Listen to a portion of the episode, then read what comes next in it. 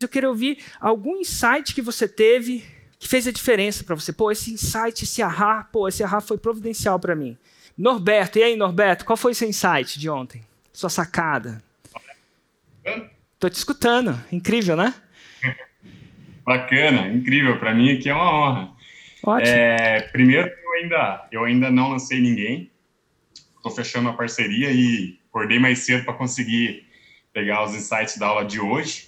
Então já até anotei quatro nomes ali para começar a lista, né? Vou chegar aí nos 50 e depois vou é, eliminar alguns até chegar no 28 e vou falar com todos, cara. Foi muito bom para mim e a, o insight de ontem foi a questão de eu me planejar e não levar a, o, o lançamento como algo que para dar certo, mas sim me comprometer com isso, entender que é um negócio, que eu preciso me planejar né? Eu planejei as datas dos lançamentos do ano que vem. Não tenho expert, mas eu sei que eu vou lançar nessas cinco datas. E isso para mim ficou muito firme. Ficou e muito Norberto, forte presente para mim.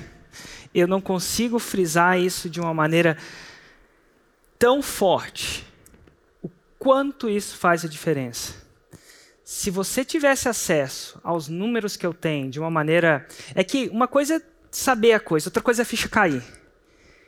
Quando a gente vê analisando milhares de lançamentos e consegue ver os padrões, é incrível.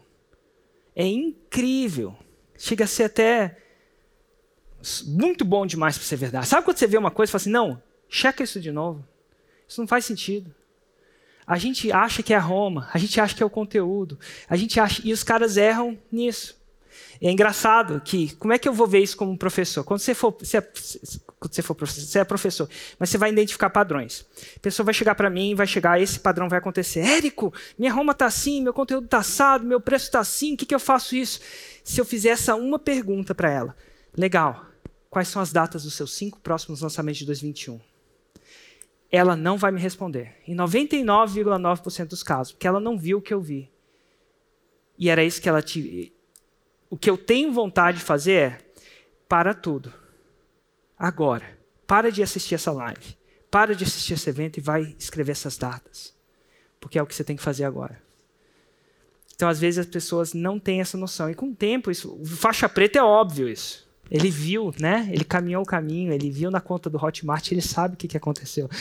Mas o faixa branca, ele sempre acha que é uma coisa muito mais complexa do que é, né? Então, que bom que esse insight aterrizou para você, cara. Que bom que agora. Tá, eu, eu, não sei se eu devo perguntar, eu tenho até medo de perguntar, mas você tem a data dos seus cinco próximos lançamentos, pelo menos de 2021? Eu, eu anotei, eu anotei uh, na listagem lá que você me deu. Se eu não me engano, o primeiro é dia 28 de janeiro. Excelente, você tem isso. Você tem Em março, terceiro, se eu não me engano, é em maio, o quarto é em setembro e o último vai cair finalzinho de novembro. Certeza, você tem isso. Você tem isso. Agora, se relaciona com essas datas. E primeiro você anotou, né?